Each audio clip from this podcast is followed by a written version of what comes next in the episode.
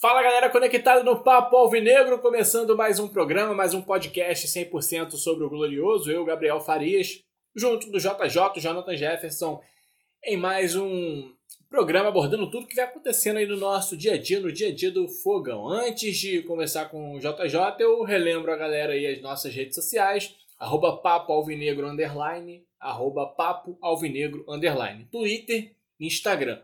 Uma das duas você consegue seguir a gente. E também relembrando onde estamos disponíveis, né? no Google Podcasts, Spotify e Apple Podcasts. Google, Spotify, Apple, as três opções são gratuitas. É só baixar, não precisa ter conta premium. Você baixa, busca Papo Alvinegro e consegue ouvir o programa. Dito isto, JJ, hoje vamos estar falando principalmente sobre a atuação do Botafogo contra o Boa Vista, mas é, trazendo principalmente para o trabalho do Paulo Autori, né? Sobre o que mudou, o que não mudou, é, o que melhorou, o que não melhorou nesses dias de treinamento. Então já te peço uma introdução, JJ, o seu olá para os nossos ouvintes e a sua introdução sobre o que você achou do Botafogo de Paulo Autori na vitória por 2 a 1 sobre o Boa Vista. Fala galera, é, essa partida contra o Boa Vista foi pouco distinta né, de um tempo para o outro. Achei o primeiro tempo assim, um pouco mais interessante do que a segunda etapa. Né, que o primeiro tempo foi conseguir controlar um pouquinho mais as ações, não que tenha mandado no jogo durante 90 minutos, como deveria acontecer, mas conseguiu ter um pouco mais de ações e na segunda etapa acabou aceitando um pouco a pressão do Boa Vista, que tem uma forte equipe, tem jogadores experientes, não é aquele time pequeno que, que fica se acovardando né, diante dos grandes. Encarou o Botafogo, né? De igual para igual. Eles vão para cima. de ganhar o troféu de igual para igual. Mas... Rapaz, disseram que esse troféu saiu até de linha, né? Porque é. agora algumas equipes aí conseguiram resultados melhores, aí o troféu ele já nem existe mais. Não tem mais troféu de igual para igual. É, não. não existe mais, mas um troféu aí que teve valor aí durante um tempo. Mas aí na segunda etapa o Botafogo acabou aceitando um pouco mais o Boa Vista e sofreu aquele gol de empate numa falha do Gatito né, que acho que ninguém tem dúvidas da falha dele, e não conseguiu pressionar tanto assim o adversário para buscar o segundo gol. Acabou achando no segundo tempo. Lembro que a gente comentava no último programa, quem você me perguntou, né, quem que, que eu escalaria como titular no, no de volante ali. Eu apostei no, no Caio Alexandre e junto do Cícero. Né, e o, o, a jogada do gol iniciou num passe na, na vertical do Caio Alexandre, de uns 20 metros mais ou menos, que chegou no Luiz Henrique, o Luiz Henrique achou o, o Bruno Nazário. Então acho que o Caio já mostrou que merece essa vaga de titular, né? Porque dá uma dinâmica diferente ao meio-campo. E precisa organizar um pouco mais ainda, ter um pouco mais de criatividade, não depender de repente só do Bruno quando, quando, quando o Bruno tiver aquele momento mágico dele, ou de repente de uma jogada individual do Luiz Henrique, que às vezes ele aparece bastante, mas acaba errando muito, até pela idade, né? Tem só 18 anos, tá? Começando agora. Então precisa ter um pouco mais de opções do que vem tendo na equipe até algum momento. É, a equipe do Botafogo realmente não teve uma atuação boa. Falando da atuação em si, é, eu achei o time bem parecido ainda com o time do, do Alberto Valentim, um time muito arrastado, em determinados momentos do jogo apresentando até uma certa preguiça, né? É... Um jogador pega na bola, aí você observa os que não estão com a bola, a movimentação muito baixa. E tudo isso acho que ainda precisa melhorar muito. A gente já já fala um pouco mais sobre isso, mas antes eu quero só é, citar um ponto muito importante que o JJ falou: o passe do Caio Alexandre, porque o drible, né, o jogo de corpo do Luiz Henrique foi tão bonito e a finalização do Nazário foi tão é, legal também que a gente acaba esquecendo do lance que proporcionou que tudo isso acontecesse. O Botafogo estava com uma dificuldade muito grande de quebrar as linhas do Boa Vista e conseguiu porque o Caio deu um passe diferenciado. Me lembrou aquele passe dele contra o Macaé foi contra o Macaé. Que ele dá um, um de trás no meio campo. Claro que são jogadas diferentes, mas me lembrou no sentido de que ele iniciou a jogada, né? Ele que Não, deu o passe decisivo. Foi contra o Vasco. Contra o Vasco, na isso. ponta pro cruzamento pro Exatamente. É, ou seja, ele que ele não dá a assistência, mas é eu particularmente conto muito isso, né? porque muitas das vezes tem uma assistência que é simples de você dar. Não foi o caso da do Luiz Henrique, mas tem assistência que é simples. Conta mais aquele passe que veio antes, né? Aquele passe que quebrou a defesa adversária e o Caio Alexandre conseguiu isso. E aí já deixa um desabafo e você diz se você concorda ou não, JJ, que é o seguinte. É, jogador veterano, Cícero, ele pode jogar mal 37 partidas e ele quase sempre está ali de titular, dificilmente perde a posição. O Caio Alexandre, jogador da base, cria do clube, jogador que subiu com muita expectativa.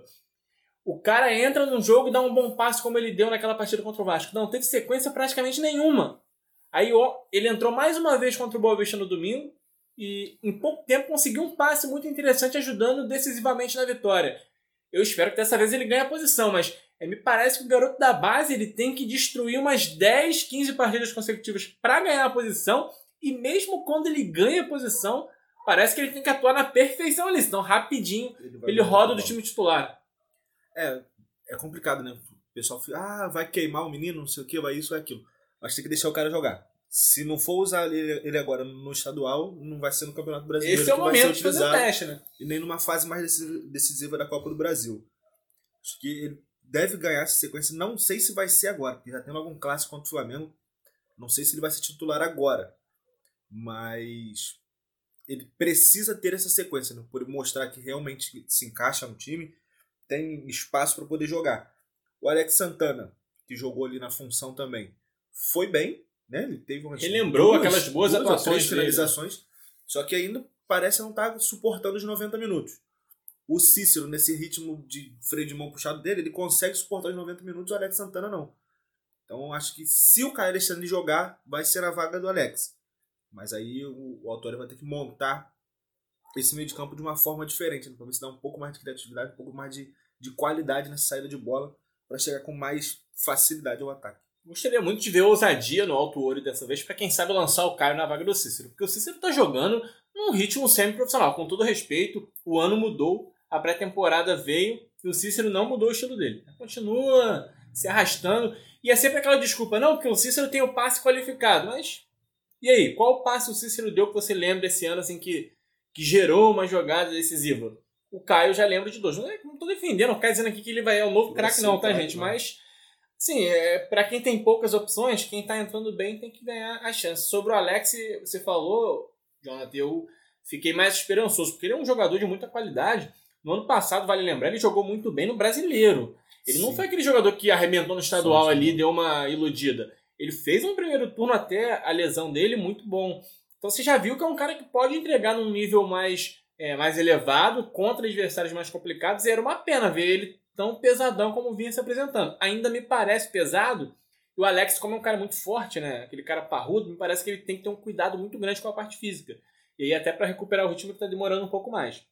Mas só dele fazer o acho que já agrega mais confiança e realmente a atuação dele, desculpa, contra o Boa Vista foi muito mais interessante. É, voltou a encaixar esse ponto mais forte dele, né? Ele já tinha acertado uma, aquele meio que sem pulo, né? a bola passou por cima do, do travessão e a finalização que ele tirou ali da cachola. A bola faz uma curva que ela vai lá fora e entra na gaveta do Clever.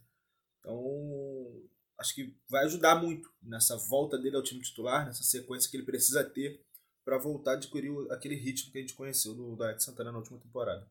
Mudando um pouquinho o rumo da prosa, Jonathan, e falando de uma maneira mais ampla, é, eu vi muito torcedor, e eu estou nesse grupo, torcedores que reclamaram um pouquinho da atuação que o Paulo Autori não conseguiu mexer tanto é, na forma da equipe jogar. É, eu tava vendo o jogo, o Pedrinho foi o comentarista. Eu me amarro no Pedrinho, acho que ele é o melhor comentarista da atualidade, mas ele falou assim: ah, o Paulo Autori não teve tempo para nada. Eu discordo, porque Antes daquele jogo contra o Náutico, ele teve cerca de uma semana de trabalho. Depois do Náutico para esse jogo contra o Boa Vista foram cerca de 10 dias. Vamos botar aí que ele teve 14 dias, duas semanas.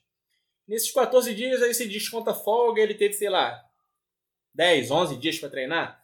São duas sessões de treino pelo menos por dia, acredito eu.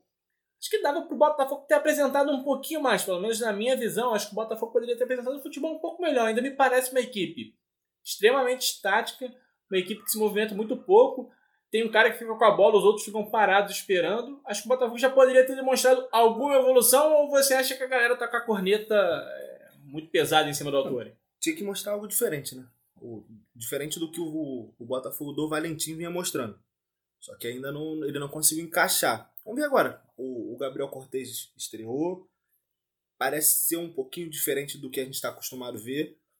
Deve ter agora a estreia do Honda é mais uma opção acima da média, esse bem acima da média em relação aos outros. Então a gente espera que daqui para frente a gente consiga enxergar uma melhora do trabalho do autor em relação ao Valentim. E se for continuar a mesma coisa, a gente vai ter que começar a rever algumas coisas também dentro do Botafogo. Porque mudou o treinador, deu tempo de trabalho, chegaram reforços e, e o futebol continuar aquela mesmice ruim. Né? Se fosse uma mesmice boa, beleza, mas ruim não dá. É, ninguém tá pedindo aqui que o Botafogo vire uma máquina do dia pra noite.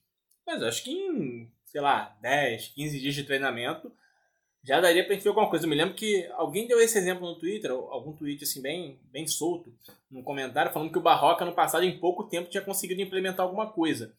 E eu me lembro que foi mais ou menos isso também. O Barroca teve uns, uns 15 dias para treinar até o brasileiro. E ele, na estreia, a gente já viu. O Botafogo nem jogou tão bem aquela estreia. Eu me lembro que perdeu para São Paulo. Mas você já via alguma diferença na equipe. Uma ideia do treinador sendo implementada em campo. E foi isso que eu ainda não vi. O meu medo é que o autor não tenha uma ideia tão clara assim mente. Tomara que seja só uma questão de tempo mesmo. É... Seguindo aí a nossa é, avaliação sobre a equipe do Botafogo, você falou sobre Gabriel Cortez. Primeira partida dele, me parece ainda travado, um pouquinho pesado, mas eu gostei da atuação dele, cara. Assim, gostei no sentido de que eu vi alguma coisa, alguma ideia, alguma jogada em que ele pensou diferente, em que ele tentou algum passe. Eu só tô achando que vai ser difícil ver o Gabriel Cortez jogando aberto. De repente, por dentro, ele vai acontecer melhor, onde a concorrência é justamente maior. Ou de repente, entrando em forma, ele consegue jogar aberto. O que você achou da atuação dele? Gostou, não gostou? Te deu alguma fagulha de esperança? Ah, deu uma esperança, né? Porque parece um jogador um pouco mais ousado do que aquilo que a gente está acostumado a ter, principalmente por, esses homens de lado, né? Ele, a gente tá acostumado com Pimpão, com esse negócio aí. Não vou nem lembrar muito o nome não, para não é. dar azar. Então... O Pimpão você tem que lembrar sempre, né? Porque como é, é o nome do seu cachorro, é, você cachorro, todo dia tem que pronunciar. foi muito tempo o negócio de Pimpão, né? Então, mas o Cortez parece ter uma ousadia diferente, de repente pegando um pouco mais de ritmo, um pouco mais de confiança. Se aquele gol dele fosse validado, seria esse, essa injeção de confiança é bom, a né, mais. Né? Começar com gol, né? Mas acho que ele vai ajudar. Só que essa, a questão do posicionamento que é muito ruim, muito difícil, porque você tem ali o Bruno Nazário tá jogando muito, tem o Honda para entrar no time. E, ele... fatalmente o Honda não vai jogar aberto, né? Indo e voltando atrás de lateral. Então eu acho que o, o, o Nazário vai acabar jogando aberto o Honda vai centralizar e o Luiz Henrique estava em um bom momento. Então vai sobrar para o Cortez inicialmente, de repente o banco vai entrar uma opção para o segundo tempo. Espero que dê certo. Né? Vai demorar um pouquinho mais se continuar assim para ele ter o ritmo dele, para ele pegar a confiança dele. Mas parece ser um, um homem diferente do que a gente está acostumado a ter nos últimos anos pelo Botafogo. Eu acho que dá até para encaixar todo mundo, mas aí teria que ser um esquema muito ousado. É, eu não gosto de usar rival como exemplo, não, mas a exemplo do que faz basicamente o Flamengo, né? Que tem um cara que fica ali de volante, né? Só, que é o William Arão, e o restante fica ali. Mas. Pra jogar, né? É, mas assim. O Flamengo tá muito bem treinado nesse momento para fazer isso, porque se você não treina bem, você fica um time muito desguarnecido. Eu não sei se o Botafogo vai ter essa condição, não. Mas enfim, isso é um, é um assunto mais para frente. O, o fato é que acho que o Gabriel Cortez me parece ser um jogador com uma ideia interessante dentro de campo. É, a gente já vai falar um pouquinho sobre Botafogo e Flamengo, mas antes, a gente já vai no meio do caminho para introduzir esse assunto, falar sobre o Honda. Né? Ele está liberado, está regularizado, poderia atuar agora numa, na Copa do Brasil, na próxima fase pode atuar, já pode atuar também no Campeonato Carioca. E muito está se questionando sobre o Honda. Joga ou não joga? É claro que o clássico, de repente, seria o jogo ideal para ele estrear, só que é um jogo onde o Botafogo, é, em tese, é vamos ser sinceros, nós somos visitantes, a nossa torcida não vai emparelhar, essa é a verdade. O Maracanã vai estar com a maioria da torcida adversária e é um jogo que não tem nem transmissão de TV. Você seguraria para uma ocasião mais propícia ou você já é, colocaria o aspecto técnico como prioridade? É, é o Honda, tem que jogar logo, quanto mais cedo melhor, ou você esperaria, já que é um cara que causou tanto alvoroço na torcida? Não, para mim o Honda tem que jogar logo. É, será 90-10 né, no Maracanã? Tem só é, o setor... Não, não, tem o setor sul, mas os setores mistos estão. Ah, estão liberados. Beleza. A gente tem só o setor sul. Vamos ser sinceros aqui, quem conhece entende. Só o setor sul. Com o Honda e sem transmissão, já é um ânimo a mais para a torcida aí e encher pelo menos o nosso setor. Eu acredito que as confusões que tiveram no último Botafogo Flamengo, espero que não se repitam nesse jogo e que a torcida possa ir na tranquilidade para poder ver a estreia do cara, poder ver o jogo que não vai passar em lugar nenhum. Né? 2020 a gente não tem transmissão de jogo, só rádio. ficou um pouco complicado da galera poder acompanhar, mas tem o cara, o cara tá liberado, tem que botar pra jogar. Ele veio para assumir a responsabilidade, ele quer jogar, bota o homem lá, 45 minutos, bota o primeiro tempo. Começou o jogo, tá com Honda no time titular, se ele aguentar, joga tudo, se não aguentar, substitui, troca, mas eu acho que ele tem que jogar sim. É, o Honda já está regularizado. Eu confesso que nesse ponto, eu acho que eu discordaria, eu acho que eu esperaria um pouco mais. É, é claro que a gente está falando também do jogo mais difícil do campeonato, em tese, porque você está pegando o adversário que é o mais forte. Então você, em tese, tem que usar a tua força máxima para tentar igualar com o adversário. Mas, é, como você falou, né? Em pleno 2020 é um jogo que ou você vai para o estádio ou, ou no rádio. Não vou tirar aqui a razão de quem está tentando negociar uma situação melhor como o Flamengo, mas atrapalha um pouco. Eu não iria com essa pressa toda, não. Agora, acho que é uma decisão também que é aquela famosa A ou B, tanto faz, né? É, eu acho que se for só questão de, de marketing, alguma coisa assim, para ah, a estreia do Honda tem que ser no Newton Santos, só com a nossa torcida, eu acho que não é o, o momento. Porque de repente, numa próxima rodada, ele pode estar tá com um ritmo de jogo melhor. E na próxima semana já tem Copa do Brasil. Já é um jogo para ele pegar contra o Flamengo. Talvez não use o time titular, porque tem Libertadores amanhã e tem Libertadores no meio da próxima semana. É, vai, ele vai, pegar vai esse ritmo, misto, né? ele pegar ritmo de jogo para chegar na Copa do Brasil contra o Paraná, aqui no Rio ou lá em Curitiba, a gente ainda não sabe, com um pouco mais de, de qualidade, com um pouco mais de, de ritmo mesmo, para poder ajudar um pouco mais a equipe do Botafogo. É, esse é um argumento muito interessante, né? Eu particularmente ainda não tinha parado para pensar sobre esse ponto de vista, a Copa do Brasil é, no momento, a prioridade do Botafogo. Né? O Botafogo tem que pensar em, de qualquer forma, em avançar. E, como você falou, é, o Honda jogaria esse jogo contra o Flamengo e seria o único jogo né, antes do, do da partida de ida contra o Paraná.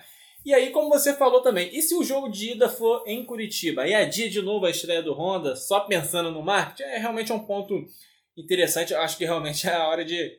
Quando ele for jogar no Rio, faz então a, a festa lá, para apresentar ele, mas seria interessante realmente porque é, é aquilo que a gente está falando. Quem tem o meio-campo aí com Cícero, com Alex Santana, acho que não pode ficar dispensando o Honda por muito tempo, não. Então, falando sobre o clássico, que é o próximo, que é o próximo jogo, você já levantou uma situação interessante. O Flamengo quase que certamente não vai utilizar força máxima, não precisa né, tanto do Carioca, já foi campeão no primeiro turno, e está entre dois jogos da Libertadores, que obviamente vai ser a prioridade do Flamengo nesse momento. E mesmo o time misto do Flamengo é um time que vai impor muita dificuldade ao Botafogo. É, o que esperar desse jogo, JJ? Qual postura você espera do Botafogo? É, pensando que do outro lado tem um adversário muito mais forte. Né? Mesmo, a não ser que o Flamengo entre com um time C, o que não acredito que vai acontecer. Né? Acho que vai esboçar uma escalação parecida com a que foi contra a Cabo Friense, que era um time muito forte. Qual postura esperar do Botafogo? Dá para tentar igualar força no, nos 90 minutos? Ou é jogar um futebol reativo mesmo? Espera, sai no contra-ataque? O que esperar desse clássico? Dá para tentar igualar força e tem que fazer isso. Não pode ficar esperando o Flamengo jogar 90 minutos e ficar tomando pressão durante 90 minutos para sonhar com um contra-ataque, né? Um contra-ataque ligado por Cícero, num passe pro Barrandegui, eu acho que não vai encaixar. É, isso, dificilmente isso vai acontecer. Geralmente quem joga assim contra o Flamengo é amassado rapidamente. Então a gente precisa ter um pouco de atenção. O Autori tem que acertar a parte defensiva da equipe, deixar 100%, não pode ter, não pode ter erros nesse jogo contra o Flamengo, que se tiver, vai ser castigado. E quando tiver a bola, tentar jogar, né? Buscar realmente o jogo, usar o máximo a parte criativa, usar o Luiz Henrique, o máximo usar a inteligência do Nazário, porque uma vitória no clássico contra o Flamengo pode dar muita moral para a sequência do Campeonato Carioca e para os jogos eliminatórios da Copa do Brasil. Então a gente precisa querer jogar e não só aceitar a pressão dos caras. É, eu acho até o Botafogo contra o Boa Vista muitas das vezes se propôs quase que a jogar de, de contra-ataque, né? É, é claro que isso é difícil contra os pequenos do Rio, você tem que tentar impor seu jogo, mas contra o Flamengo já é bem possível que o Botafogo jogue dessa maneira. Eu acho que aí pode de repente fluir um jogo melhor. Veja bem, jogar buscando contra-ataque não quer dizer jogar na retranca o tempo inteiro. Mas é muita ingenuidade quem estiver achando que o Botafogo vai entrar tabelando no meio-campo do Flamengo. E isso vai ser muito difícil de acontecer. A tendência é o Flamengo ficar com a bola a maior parte do tempo. Então, como você falou, é dar um encaixe defensivo é importante e ter qualidade no jogo com a bola no pé. Só que o Botafogo me parece, nesse momento da temporada, com uma certa alergia à bola. Né? Tomara que isso mude até o jogo contra o Flamengo que a atuação seja um pouco mais cirúrgica. É, vai ter que ser cirúrgico, né? As equipes que conseguiram vencer o Flamengo desde que o Flamengo está embalado, ou pelo menos arrancar algum empate, ele foram equipes que tiveram atuações praticamente cirúrgicas. É, ou algumas até ajudadas um pouquinho pela situação da arbitragem, mas eu não acho que a arbitragem vai ajudar. Vai ajudar dessa vez, não. vai ajudar dessa vez, não. Mas isso é um outro assunto. É, enfim, JJ, é confiante ou você olha para esse jogo e vê realmente. Porque assim, a gente. Óbvio que existe uma distância grande. A gente não vai ficar aqui. Ah, o podcast é sobre o Botafogo, vamos encher a bola do Botafogo. Não. O Botafogo está muito atrás do rival. E eu vi muito daqueles argumentos que no clássico as coisas se equivalem. E eu uso como exemplo ano passado. Perdemos os dois jogos do Brasileirão, mas no Maracanã. É, foi 3 a 2 se eu não me engano, 2 a 1 3 a 2 Um Botafogo sendo muito atrapalhado pela arbitragem. Pelo menos dois jogadores do Flamengo deveriam ter sido expulsos, o Rafinha e o Coelho. E no segundo turno, aquele 1x0 bem sofrido, o Flamengo conseguindo gol no final. Ou seja, mesmo com um time que era muito inferior ao Flamengo no ano passado, o Botafogo conseguiu equilibrar as duas partidas. É, dá para ter esse pensamento mais uma vez esse ano? Ou você entra já com aquele certo receio de, de, enfrentar uma equipe que é muito mais forte, muito mais acertada? A gente sempre fica com o pezinho atrás porque a gente é Botafogo. Né? Quem entende da estrela solitária sabe disso. não tem pra onde correr. E a gente sabe que o adversário é mais forte, só que alguns jogadores nossos entenderam o que é jogar esse clássico, o que é estar lá dentro. É, isso mostra pelo, pelo jogo do retorno do Campeonato Brasileiro do ano passado, nesse 1x0 que você citou. Foi uma guerra, a gente teve muito mais chances que o Flamengo naquela partida. O nosso querido Luiz Fernando, ele perdeu. Um abraço, uma, tá, me disse que ouve direto o programa. Perdeu uma infinidade de gols e acabou dificultando a partida pra gente e foi expulso naquele jogo. Mais um abraço aí pro Luiz Fernando. então, acho que dá para fazer frente. A gente precisa querer jogar tem que saber jogar também, né? Jogar com inteligência, não é se arreganhar para dar espaço para os caras jogarem. Independentemente do time de que eles botarem em campo. Vai ser um time muito forte, sendo o time titular, sendo um time misto, o time reserva. E a gente tem, tem que jogar, tem que querer e dá para ganhar sim. Tem que ter, não tem que ter medo dos caras, não. Isso aí, Botafogo que enfrenta o Flamengo. É sábado ou domingo esse jogo? Tô... Sábado, sábado, 19 18 horas. Sábado 18, 18 horas. horas. É, lembrando, sempre, né? Compra ingresso e vai pro jogo, ou tu ouve no radinho. O Flamengo não negociou os direitos do Campeonato Carioca. Portanto, a partida não passará em lugar nenhum. E eu não vou incentivar ninguém aqui a acessar links piratas de transmissão, porque é contra a lei. É, JJ, alguma coisa mais a acrescentar? Acho que é, teve o desfecho da, do Yaya Touré, mas a gente já tinha falado isso no último programa. Eu prefiro falar do Thiaguinho. É, é verdade, tem, é, tem esse assunto, a gente pode passar também. É, tu aquilo. Quer, quer vir, vem. Acho que ninguém aqui está no direito de negar um jogador desse porte. Não quer vir também, vida que segue. Acho que está dando também muita. Está jogando muito drama em cima dessas, dessas situações de contratação. Estamos dando muito valor a isso. E o Thiaguinho, liberado. É, foi bom você falar nisso, porque eu tenho a cornetada aqui para dar na diretoria do Botafogo. Se contrata o cara em. Olha, eu não gosto do Thiaguinho, detesto. É péssimo, já demonstrou isso. Mas, bem rápido. Não, nem rápido, nem rápido. Igual a passagem dele. É, mas você contrata o cara em janeiro. Ele vira titular. Chegou a perder posição, acho que num jogo já voltou contra o Náutico. Nesse jogo contra o Boavista, ele foi uma das opções de banco de reservas que entrou no jogo. E aí, na sequência, o cara já é dispensado, liberado para voltar ao Corinthians. É o show do planejamento de futebol profissional do Botafogo, JJ. Exatamente, né? Foi, acho que, não sei se a gente falou em algum programa, se foi alguma conversa nossa, assim, que eu fui um dos caras que eu mais apostei para esse início de temporada. Não, o Thiaguinho vai funcionar. Mas ele não funcionou foi de jeito nenhum. Ele foi titular, participou de toda a pré-temporada no Espírito Santo, não, não jogou aquelas primeiras partidas. Por incrível que pareça, veio, ficou, né, assumiu a, a vaga de titular de, de, primeiro volante, jogou, foi mal, foi para reserva, voltou, continuou entrando e tal, beleza. O Corinthians, eu acho, pediu o retorno dele, ele o Botafogo. Já deu uma matéria também de que o Corinthians parece que vai liberar para outro lugar também. Aí o Corinthians já vai reemprestar ele. O homem foi a pré-temporada toda, foi titular e já foi embora. É um tal de Luiz Otávio aí que veio também. Ainda tem essa figura. Que não jogou foi nada nos primeiros jogos, não participou da pré-temporada toda e vai continuar recebendo o salário dele até o final do ano. Mas, beleza, um abraço pro Thiaguinho. Foi legal. Sucesso aí na carreira. Honrou a camisa, não joga nada Mas não dá, né? Tem que dar sequência na carreira dele lá em São Paulo, não aqui no Rio de Janeiro. Eu não sou. Tem um termo bom que eu gosto que a, a torcida do Botafogo usa no Twitter, que são os bochechistas, a galera que defende Sim, muito o bochecha. bochecha. Eu não sou bochechista, mas é inadmissível o Bochecha estar numa possível lista de transferência do Botafogo. Está sendo oferecido para ir para outro lugar. Enquanto que Tiaguinho e o tal do Luiz Otávio, que nem joga, estão aí fazendo parte do grupo principal, estão numa primeira prateleira. É, eu espero é, que o Alto Ori olhe com carinho o Bochecha, é, consiga utilizar ele, porque o Valentim sepultou o Bochecha no Botafogo. Não é um jogador de, de má qualidade, muito pelo contrário. É um jogador de muita qualidade técnica.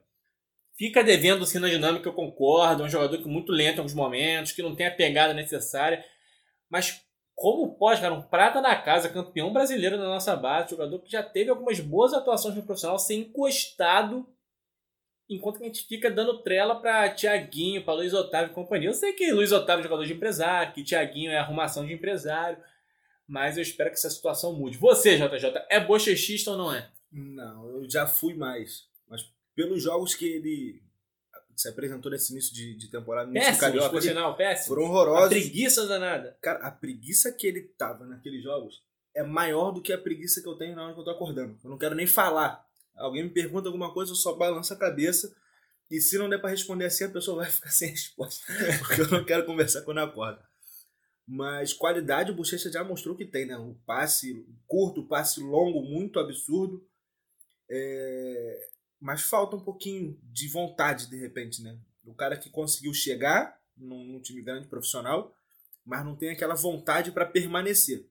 Então, acho que isso acabou queimando um pouco o Bochecha né? Nessa, nesse início de temporada. Ele já não tinha tanta moral assim, já não jogava tanto. Aí, quando precisou dele, ele não mostrou tanto, né? Não sei se ele ficou chateado porque teve que jogar com, o, com esse segundo time, o que, que aconteceu, ou se ele realmente não tem esse tesão de jogar futebol, mas ficou devendo. Mas ele ficou devendo de um lado, beleza. Mas ele tem muito mais qualidade do que Thiaguinho, do que Luiz Otávio e mais alguns outros que estão por ali. É justamente nesse ponto que eu queria chegar, né? A gente pedir aí uma- um melhor aproveitamento do cara não quer dizer que a gente é, bata a palma para tudo que ele faça. Realmente começou o ano muito mal. É, JJ, fechando por aqui, algo mais a acrescentar? Se não tiver nada Então, mais a acrescentar, manda um beijo para quem você quer mandar um abraço. Tem só um recadinho aqui da uma Ih, rapaziada. Já vem. É, tem um grupo, a gente até comentou no último, no último programa, que é a Cavadinha Alvinegra, né? Que é o pessoal aqui de São Gonçalo. E semana de clássico, a gente estava conversando esses dias no, no WhatsApp. Aí o Giovanni, ele falou assim: pô, as nossas namoradas devem achar que a gente só fala de futebol e putaria no grupo. Mas só tem mongoloide aqui, a gente não fala nem de futebol, a gente só fala merda. Aí eles fizeram inicialmente os 10 mandamentos da cavadinha. Só que quando chegou no 11, eu mudei o nome e botei Infinitos Mandamentos da Cavadinha. Aí eles pediram pra eu poder dar uma lida aqui. Sim, fica à vontade. Eu vou É. até. Depois me passa na lista aí, um copia e cola para ver se eu tô seguindo direitinho. Então, vamos lá. O primeiro mandamento é não ser panguão. Explique Panguão. Então, eu ia pedir pra você explicar. Mas É, não ser panguão, é não- você não, não ser aquele- é. É, essa parada meio mongoloide. Tem, tem que ser um mongoloide certo, não pode ser um mongoloide errado. Tem que, O tem que segundo- achar o meio termo. Esse aqui tem que ser seguido não só por nós, mas por todos os torcedores. Sim. O segundo mandamento é não gritar gol antes. Não, mas isso aí é. É ordem, é regra do futebol. Quem faz isso tem que ser expulso sumariamente do- dos estádios. E a galera também nos estádios representa agora, a galera que eu digo da cavadinha, nos estádios representa o número 3. A gente assiste o jogo em grupo. Se o Botafogo fizer um gol, você vai tomar um soco, não sabe de onde. Mas esse soco geralmente ele vem de Giovanni. Então o terceiro mandamento é vai tomar um soco calado. Não, mas no, momento do gol Pega é, nada, é, pega nada. Um, o, o quarto mandamento é também uma parada que a gente não sabe de onde surgiu e vamos torcer para poder acabar. Que é não gritar nunca no hino. Não pode perder nunca. Não, não, não É, pode, não pode. são- não existe. é, a não, nova geração tá É. implementando essas não novidades. existe o nunca eu, no eu hino. considero o hino sagrado, né? Acho que não pode ser alterado uma vírgula ali no, nem no ritmo, nem na letra É, um também. abraço, concordo. um abraço pro Sidorf. Tá sempre ouvindo também. É, tá sempre ouvindo lá. Vamos... O quinto mandamento é odiar os pratos da Loucos pelo Botafogo. Porque a Loucos também é muito querida pela rapaziada da Cavadinha, eles estão sempre juntos. Eu imagino, eu imagino que além dos pratos, daqui a pouco, no jogo no Beira Rio, tem aquela. Tipo aquela corrida fica. Deus Nossa, me livre. Eu não gosto muito disso, não. O sexto mandamento, esse aqui eles se amarram também, é xingar o biriba bananada sempre que tiver oportunidade, se possível agredi-lo. Eles detestam o mascote do Botafogo. Eu também não gosto, porque eu acho que ele tem a cara de panguão. não é um mascote maneiro, tipo o canarinho pistola da seleção brasileira. que Tem Botar cara uma de cara de mal nele. Botar uma cara de, de cachorro de verdade ali, não, mas o biriba bananada é odiado pela cavadinha. O número 7 importante também, isso porque a, gente, a galera tá se reunindo para poder viajar para Curitiba no jogo contra o Paraná na Copa do Brasil. O número 7 é não levar a cremosa para os jogos fora do Rio de Janeiro. Com todo respeito, é claro. Ah, lógico, é uma viagem perigosa, tá? o avião pode cair, alguma coisa assim. É Nada melhor ela contra. ficar segura aqui no Rio. Cada evento tem o seu público. Isso. O oitavo mandamento, acho que espero que tenha ficado no passado, é arrumar um porradeiro com a galera da Blindados. É o pessoal que faz a segurança no estádio Newton Santos. Espero que fique no passado.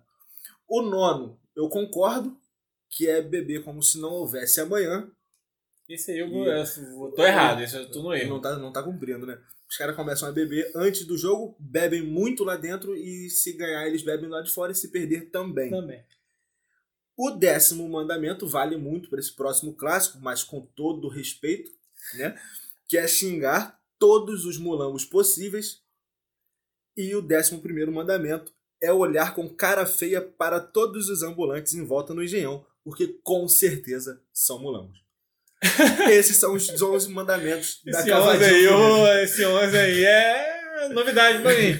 E os caras, os caras, não, eu sou fogão pra tentar É. te vender uma cerveja, bota um bananzinho, bota um i, né? É tudo a, a tática do marketing. Então tá aí os 11 mandamentos, mas são infinitos, então quer dizer que da, qualquer a momento a qualquer momento vai surgir um novo. pode pintar um doce deles. Um abraço pra galera da Cavadinha aí sempre ouvindo. Por isso que a audiência tá subindo nesse grupo aí. Tá, Esse grupo tá maneiro, o grupo tá maneiro. Tá dando play direto aí no Papo Alvinegro. É isso aí, galera. É, é, Pra quem quiser aí essa lista, chama. Vai lá em é, JJefferson93. Isso aí. Arroba JJefferson93 lá no Instagram. Pede a lista completa pra ele, porque dificilmente alguém é, gravou tudo. Ele vai te passar e você pode começar a executar sempre com respeito, gente? O que, o que faz aí alusão a violência, a xingamentos é sempre com respeito. Ah, Você fala, ó, com todo respeito, É. toda vez toma um soco. É Ofensa no respeito. JJ, um abraço. Abraço, que a galera continue acompanhando através de todas as plataformas. Segunda-feira, mais ou menos, a gente volta aqui para poder comentar a vitória no clássico. Isso aí. eu gosto gosto dessa confiança. Eu gosto dessa confiança. Alguém falou, falaram goleada aqui no fundo. Mentira. Galera, é, fim de mais um Papo Alvinegro. Um abraço pra todo mundo que tem dado essa moral. Partiu!